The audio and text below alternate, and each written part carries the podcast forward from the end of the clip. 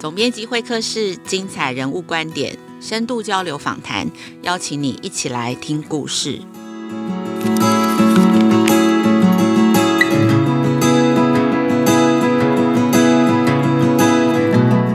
大家好，晚了世界一年哦，台湾的中小学教育正在经历一个最大的数位转型哦，我们都参与历史。今天录音的同时呢，我其实就是在家工作。那这一集的录音是透过一个网络连线录音，所以收音的品质可能会跟以前在呃录音室里头有一点不一样，还请大家多包涵哦。五月底以来哦，教育部公布哦，预计会停课到六月十四日哦。那今天我们请来了一位最熟悉线上学习的专家，军医平台教育基金会董事长。吕冠纬，从五月中停课到现在，在家上课的学生哦，都转战线上学习平台哦。在两周内，军医平台的订户增加了四十万，冲破了两百五十万。军医统计哦，每周使用的人数达到一百三十万。今天我们录音的这一天，五月二十八日，继续刷新最高峰的记录，超过平常的高峰使用的二十倍。同时在线的人数有三万人。我们可以说，现在全台湾最大的一所线上中小学就是军医教育平台。我想现在的父母跟老师应该都非常熟悉这个平台。那线上学习也成为全民的必修课。那今天我们很高兴邀请到冠伟，先邀请冠伟跟大家打个招呼。哎，雅慧好，还有各位呃线上的朋友，大家好，大家好。我跟冠伟都才刚刚开完一整天的会，嗯、冠伟可不可以形容一下哈，你过去两周你的生活？因为刚刚看到这些 订户啊、流量啊暴增，那我想以你们原本的人员的配置、资源的配置啊，你过去两周的生活大概是怎么样？嗯、你们的团队的工作跟气氛大概是怎么样？好啊，我先从个人开始聊起好了。就是说我个人现在每天的这个节奏是很固定的，这样子。我每天早上大概呃五点半起床。那五点半起床，我先呃做的事情是先呃录冠伟学长这个陪你学，这是一个导学的影片系列。等一下可以讲。那因为那个时间呢，最没有人吵，然后也没有其他的会议会在那个时候。那录完上线以后，刚好我的女儿起床了，所以我可能就会先花时间照顾她一下，陪伴她一下。因为接下来大概从九点之后一路到七点，这中间除了吃午餐，大概全部都是会议是满的这样子。那呃，中间的会议大概就会分成几大类型，一半的话大概是处理整个。呃，整个教育生态系的现在的不同的变化，有的可能是政府的政策需要我们一起进去协助讨论的，有的是内容要去快速会诊，所以要去做一些对话跟讨论，有的是可能去协助一下，就是 marketing 或者是呃师培的伙伴，他们怎么样应对，就是整个因为现在是外部动得很快的。一个时间点这样子，所以大概有一半的时间在做这样子的事情。那剩下的一半的时间，刚刚有已经讲，有一部分的时间有这个呃光宇学长陪你学的导学。那另外有一大块就是会很紧盯，就是我们的数据跟平台的稳定性，因为这个时间的流量，就像刚刚讲的，我们有到平常的二十倍。这个是非常非常需要注意的，这样子。那另外的话，身为团队的负责人，有一件事情很重要，就是疫情的时候，大家其实是完全的呃工作压力，不仅是工作压力，家庭压力也是大增的，因为呃这个时候呢。保姆又都不能到家，我们有很多是有这个小朋友的年轻爸爸妈妈这样子，嗯、所以都变成是夫妻要轮流一打一，然后另外一个人让另外一个人可以在家上班这样子，然后就轮流。所以呃，伙伴的状态的掌握这件事情，其实也有花我一部分的时间去确认，然后做最好的人才的调度这样子。所以每一天大概就是这样，早上五点半起来，晚上十一点半睡觉，符合六个小时，还是有基础睡眠的这种状态，这样子。对，大概。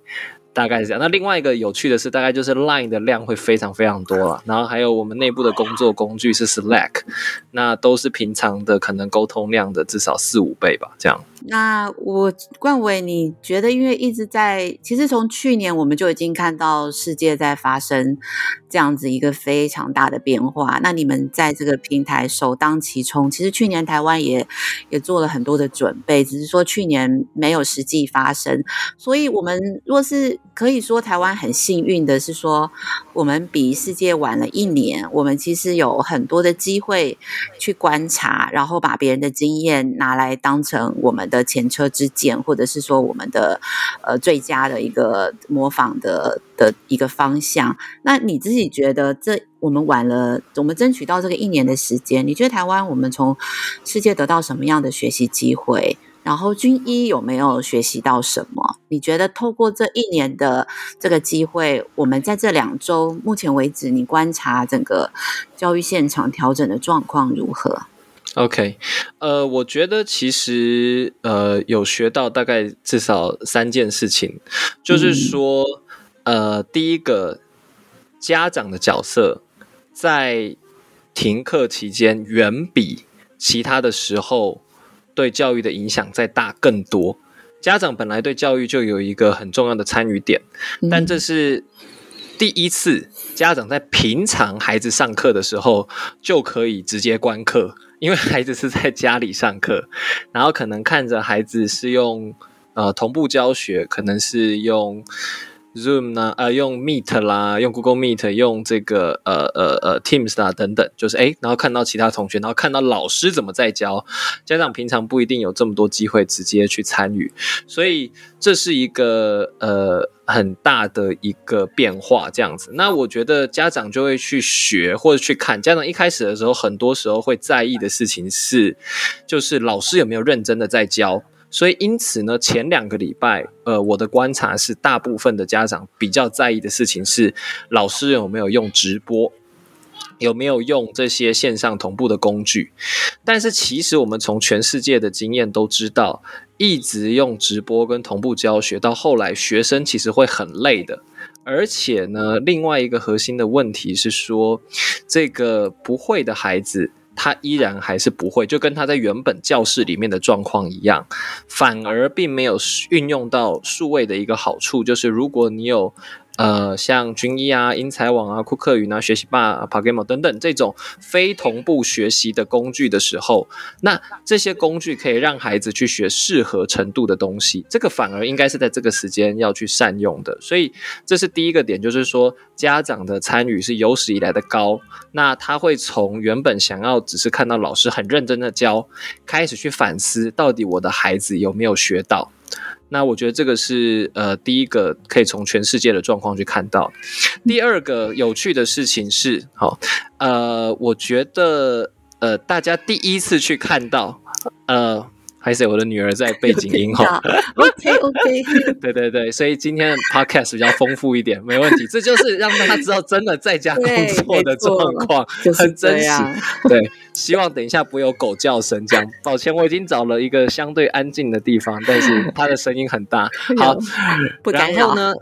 对，然后再来就是。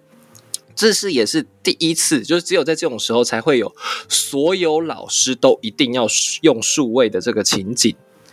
那这个情境呢，是很特别的情境，因为大部分的时候数位工具的设计都并不是为了因应老师全部都要用数位，大部分的时候数位只是一个一个辅助这样子。那所以呢，其实我们也可以从全世界过去的经验去看到，就是说其实。也是用了几周以后，大部分的时候，老师会发现他不适合把一整天的课都塞满，他。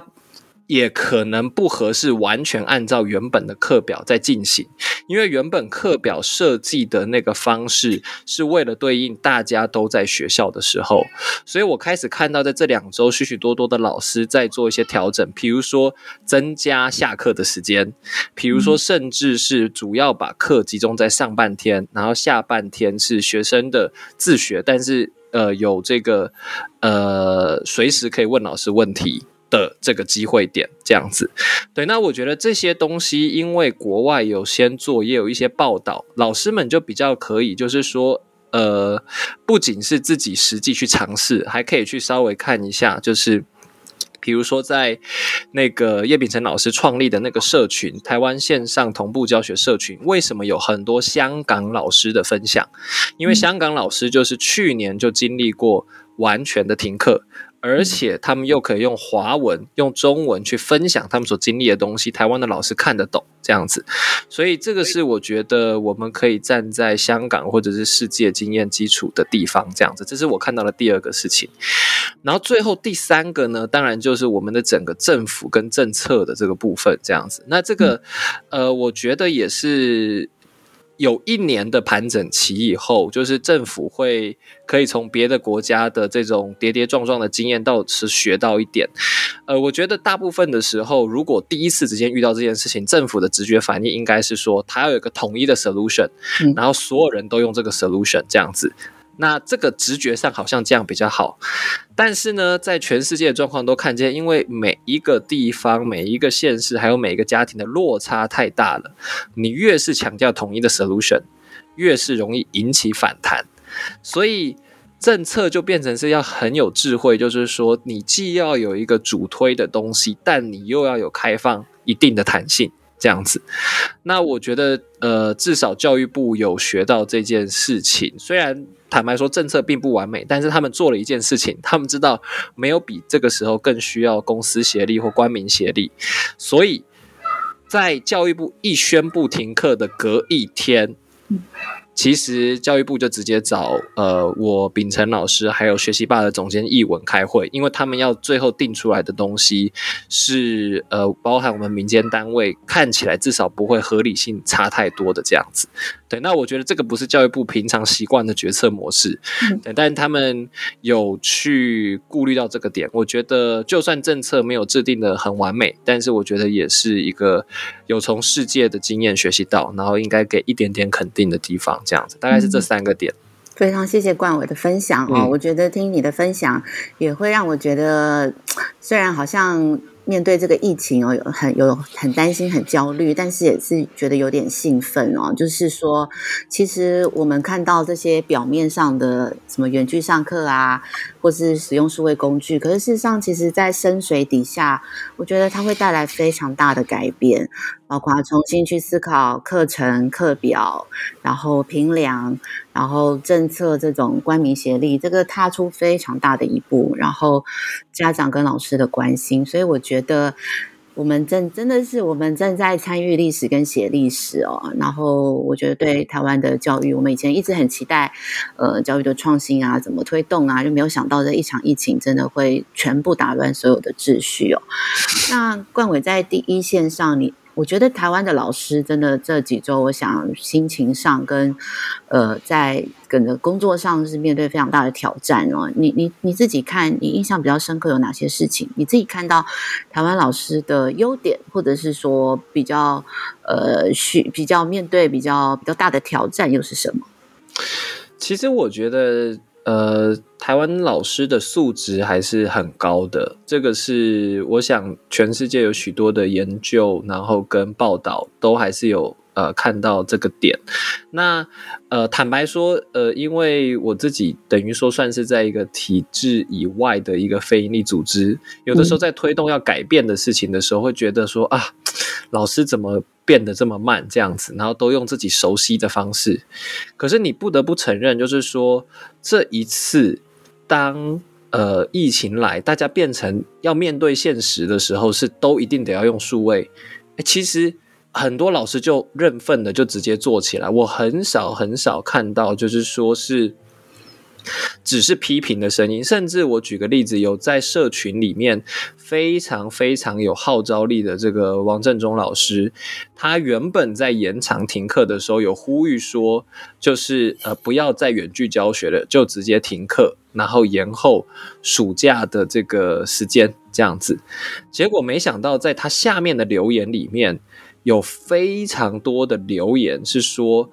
他们觉得就不要了，就就是持续维持这样，因为老师也已经动起来了。这个时候如果反而严课，把那个老师动起来的力量反而停滞下来了。就是下面主要的声量是这样，所以那天后来王志忠老师才另外又发了一篇文说：“诶，这个他不确定是他的同温层太厚还是怎么样，都是认真的老师还是什么，但是。”竟然就是说，哎，确实我们通常都会担心，这样老师会不会无法消化？确实，我相信老师是无法消化的。但是，我觉得我看到的更正向的是，很多老师就愿意去面对这样子的一个改变。不然的话，不会各大平台的用量都整个直接爆发起来，然后有些地方就这个登录就就就就挂掉了，这样子。对，那这个我觉得是。呃，是值得要给全台湾的老师一个极大的一个肯定的一个地方。嗯，真的，其实老师们真的是非常的努努力在跟上这这所有的改变哦。那然后那父母呢？其实父母也是很努力，真的就是像我们现在。在家工作，然后家里的网络啊、载具啊，所有的事情都必须搞定哦。若是旁边又还有小学生，呃，老师又那个赖里头又再加上老师的讯息，其实父母是还蛮崩溃的。然后冠伟刚刚前面的分析也提到，就是父母第一次可以在现场看到老师怎么上课。那事实上，其实父母几乎都变成助教了。那你你你会给父母什么样的建议呢？因为这样其实生活上的转变的挑战是还蛮大的。对，我觉得有一个很重要的建议是说，要先从观察与好奇开始，而不要太快去跳进去，看到一个跟自己想象不一样的状况就下指导棋。为什么呢？因为举例来说，很多的父母亲他其实因为他熟悉的教育场景是呃。以前老师在黑板上教，然后呃我们在台下学，所以他也会觉得，就是说在家学习的时候就是一样，老师在黑板上教，老师在用同步视讯，然后用一个这个桌面录像来教这样子。可是其实因为真的比较有在碰数位的老师都知道，就是说。孩子如果适当的去用平台，而且适当的就是是自己在平台上用自己的速度做，呃，这个答题，他真的能够学得比较好之外，最后也可以善用这些东西，比较快速的做一些批改，而不是就是说，哎，那怎么没有写习作？那因为这个时间点写习作没有办法统一收回去改，所以会花很多时间在干嘛呢？花很多时间在照相，然后花很多的时间在传这个批改的照相，这样子。那我觉得。呃，家长如果愿意稍微先缓下来，然后先去观察一下老师为什么这样做，然后我的孩子到底有没有学会，他卡住的点在哪里，然后才进一步的去，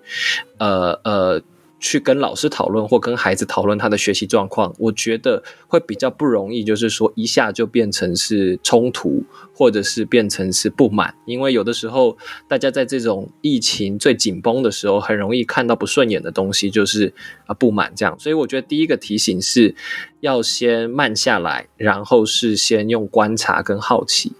那我觉得第二个提醒是因为这是呃这个。大家在家里的时间最长的时候，所以呢，嗯，在跟孩子互动之前，像因为我虽然我的孩子还没有在就学的阶段，但我后来发现最关键的还是先搞定跟另外一半的关系，这样子，因为大家知道这种更长时间的相处，然后你也没有晚上还有什么聚会可以去做缓冲。其实很多时候我们都在情绪很紧绷的时候，所以我想亲子天下有很多这些推荐好的东西啊，不管是黄瑽宁医师讲的亲子教养啊，或者是说，呃呃李崇建老师这边讲萨提尔等等，这个都是更在这个时间点一定要去注意跟用上的东西。先照顾好大人自己，那这样我们才有可能去协助孩子。对，我想至少这两个提醒，嗯，非常好的提醒哦，就是不要先急着想说孩子到底学会没学到没。先把自己可以安定下来啊，是，嗯，诶，那这边的话，我也想帮呃不一样的老师可以有些提问，就是若是比在比较偏乡的老师，他们的学生在家里就没有家长助教了，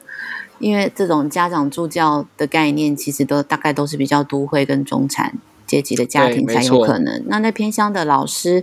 他的学生跟他离这么远，然后他可能有个手机可以连上，看到学生就已经算是比较好的状况了。那没错，你会觉得像这样子的老师，他们可以在这一段时间怎么帮助学生？是，呃，我上个礼拜的时候花了一整个晚上。跟在花莲南区，在台南市也有一些偏乡区，然后屏东啊、云林的好几位，大概十几位 TFT 老师深谈了大概两个小时。为什么要深谈呢？因为我想知道他们遇到的高需求地区的情境到底是什么。大家可能非常难想象，其实就算载具发下去，这些孩子可能家里没有网路。另外一种可能是在白天的时候，他的父母亲完全不可能在家去协助他，只剩下隔代教养的阿公阿嬷。那他们对数位也不熟悉。那如果今天是一个三年级的孩子，其实才刚要上资讯课，然后对英文字母也不熟，账号登录这些东西很多都还用不上。其实甚至数位一开始很难帮上忙，所以我才知道他们是怎么跟学生联系上的。因为学生也还没有 FB，也没有 Line，都不符合那个年龄资格可以做这件事情，就是打电话，甚至打电话连不上的时候，就是还是要想办法一一的家访。而且就是有社交距离的家访，因为学生不能来学校嘛，所以有些老师甚至是就是说，哎，从有一个比较北边的孩子离学校二十分钟，有一个比较南的离二十分钟，所以他光是去两个学生家，最后中间就是四十分钟这样子。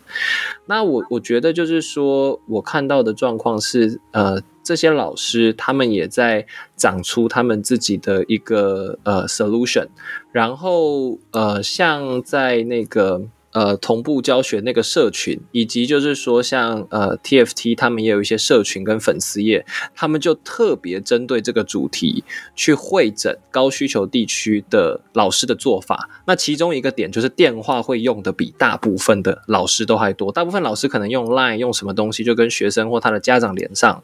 但在高需求地区要大量善用电话。第二个。电视的必要性，因为教育部确实还是有提供，就是说，比如说公视三台或者是什么去做一些教学节目，或许大部分地方用不到，但这可能对于高需求地区是一个基本要用得上。然后最后第三个，还是有很多时候会有不得不的家访跟面对面，因为可能高需求地区一个老师是教班上五个孩子，那。他经过盘算一下，如果只是打电话，然后学生接通也不知道家里的状况是什么，那跟就是说他想办法，就是每天奔波，我就是去五个地方，然后每一个孩子身上我至少花一个小时面对面的时间，那会不会学习的效果还是比较好？那如果会，虽然那个面对面不是真的面对面哦，就可能还是有社交距离，然后那个那个课本。或习作是用传来传去的，这大家可能很难想象，是用这种方式去解决学生这个时候的问题，这样子。对，所以呃，我觉得这段时间是以前有个词叫教育创业家，我觉得这段时间是偏乡或高需求地区老师最是教育创业家的时候。没办法，因为有很多限制，我们就要在限制中找办法，这样子，所以。呃，大家有！然后军医如果有什么能做的，我们也很乐意跟其他单位一起来想这样子。嗯，OK。所以其实呃，公共资源若是要进去的，就是这一块。那但是我觉得冠伟。就是很不容易的，是先花两个小时的时间去了解真正的需求，而不是就是说，呃，平板买下去啊，或者是说怎么样这样子。那因为不然的话，这若是时间一长，它就会是一个很大的一个教育的结构的挑战哦。那我们也很谢谢这些偏乡老师的的付出哦。真的。那对，状况真的是完全我们跟都会是完全不一样的。真的。那冠伟刚刚其实一开始也有讲，我每天早上五点就起床录这个 冠伟学长陪你学哦。那时间已经这么满了，为什么你要做这件事情啊？呃，其实是这样子的，就是说，呃，首先他是一个学长的角色，不是老师的角色，然后他是一个陪伴的角色，的目的是说，其实这段时间，呃，学生最需要的其实是先稳定下来，那没有稳定下来就不可能学习这样子。那因为我之前自己，呃。长时间录影片，就是说我发现自己还是有一个功能跟角色，是对一些孩子来讲，他有一些连结感，所以我很常收到很多 YouTube 留言。我七年前，呃，还有录影片，后来就当执行长就没录了嘛。那时候录了一千多部，累积到现在，其实也被看一千多万次了。那那个里面，我后来发现不是因为我教的比其他老师好，比较是他们在那个影片当中，就是有很多人回馈，就是好像有一个人在陪他这样子。嗯、那我们这次做这个冠宇学长陪你学的目的是建立一个仪式感跟一个进度感，就是说在你这个进度上的时候，反正每天跟着你学校的进度。大概就有一个学长在陪你学，那他没有要把东西教完，他只是三分钟跟你讲，你可能这个礼拜会有哪些进度，那有哪些资源，呃，你可以去看，然后最后好好的配合着老师学。对，所以其实他没有真正在教学什么东西，他比较是这样子。然后我就发现很有趣的事情是，有老师就后来就带着他全班的学生上来，因为在 YouTube 直播的留言区有这样子，然后好像有澎湖的吧，还是有什么 我忘记有几个很有趣的。对，那因为我们前两周是 Pilot Run，那这 Pilot Run 完以后就是尝试的做，觉得诶呃是有它的价值跟意义，所以如果说。呃，现在是延课到六月十四。那假如甚至延更长，我们就会把这个东西做得比较稍微完整一点，让更多人可以被陪伴这样子。对，那冠伟可不可以分享一下？就是说，因为我想老师们可能也会很想要学，就是你怎么创造这个陪伴感啊？哦，我觉得陪伴感有个很重要的事情是要创造人跟人的连结感。所以举例来说，嗯、其实我在里面做一些引导跟举例的时候，我全部都是讲我生活中会出现的例子，举例。我邀请大家想生态系的时候，我会分享说，诶，我去非洲的时候我看到的东西，那或者是说我在谈这个六年级的解题，就是船的流速的问题的时候，我会跟大家分享我在海军当医官的一点点东西。很多的时候，呃，有些国高中生喜欢去补习班，其实不是喜欢那个补习班老师讲的数学课，而是数学课以外的东西。然后最后因为喜欢那个，又回头来愿意学数学。那我觉得，大部分的老师在这个时候，除了认真教学之外，很多时候，因为我们既然远距，我们反而更需要人跟人的连接。那怎么样把自己生命当中一些可以拿出来分享的东西拿出来分享，让孩子觉得跟我们中间有连接？我觉得这个是重要的。嗯，OK，好，那我们接下来来分享一些陪伴感。嗯、那个冠伟在家的工作，嗯、你你的印象比较深刻的事情是什么？啊、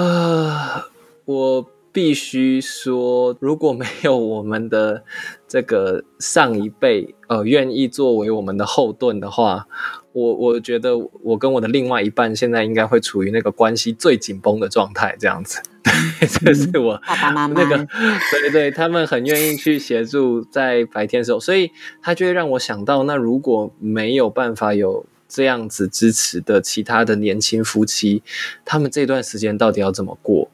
对，我我觉得我自己是很幸运的，然后也会也因此更觉得说，如果有什么我们还可以做去分担这些爸爸妈妈的的一些辛劳的，就是就是想办法多做一点，这大概是其中一个啦。那第二个印象深刻、比较轻松一点的话，就是说你完全想象不到的那种很不错的餐厅，现在你都可以找到。还算蛮便宜的便当，然后是他们推出来的这样子，因为所有餐厅都要变化，所以呃，除了自己煮之外，那有时候出去外面买东西，去全联这些东西都还是有它的风险。那大家可以查一下一些资讯，可能会有你意想不到的呃呃外食，在这个时候竟然可以订到，这样这个是另外一个有趣的小发现，这样子。这是在台北。或是新北市的小确幸啦，啊，对对对，像我在宜兰，宜兰就 啊，对好对好，哎，对对对对，不过我们有另外的小确幸，就是人烟比较稀少一点，还可以稍微走一走这样子，真的对，真的好啊。那最后我不晓得冠伟有没有特别想要分享啊，想要给老师父母打气啊，还有没有什么想说的这样？嗯。我觉得，通常最看起来当下看起来负面的事情或困难的挑战，然后在当下经历的时候是很痛苦的。但是，呃，回头来看的时候，会常常发现有一些最弥足珍贵的，可能是情谊，或者甚至是自己生命里面的突破，会在这个时间点发生，就是原本自己不敢跨越的东西去跨越了。那所以有这么一句话嘛，痛苦会过去，美会留下。我觉得这个不是讲高大上，而是说，可能对于很多老师在现在做数位转型是非常痛苦的，因为完全没有选择的空间，然后也没有缓冲期。那父母也是一样，就突然是还是要上班，但是又要呃孩子又在家，也会很痛苦。可是或许三个月后或多少之后，呃，疫情比较获得控制。那大家会回头来看，哦，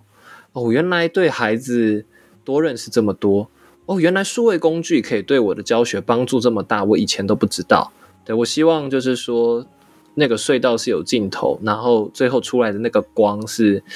是大家觉得说，哦，我们挺过去了，而且还是有好的东西留下来这样子。那均一希望陪着大家一起走过这一段。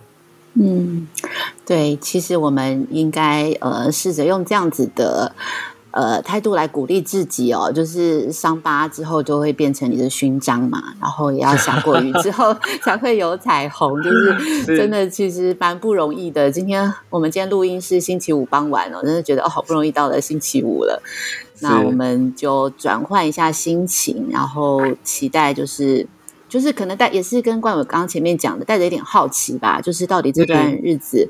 会带给我们人生什么样的影响哦？我们也不要白白的浪费了这场疫情哦，就是它带给我们人生完全想不到的风景哦。那非常谢谢今天冠伟呃抽空来跟我们大家分享他的一些观察，跟这两个礼拜变化很大的这个环境当中他的一些体会哦。那非常感谢大家今天收听总编辑会客室亲子天下 Podcast，周二谈教育，周四聊生活。欢迎关心孩子教育教养的你订阅收听哦，Apple Podcast 欢迎给我们五新的评价，想要听什么节目，也欢迎大家来许愿池给我们回馈。我们下次见，拜拜。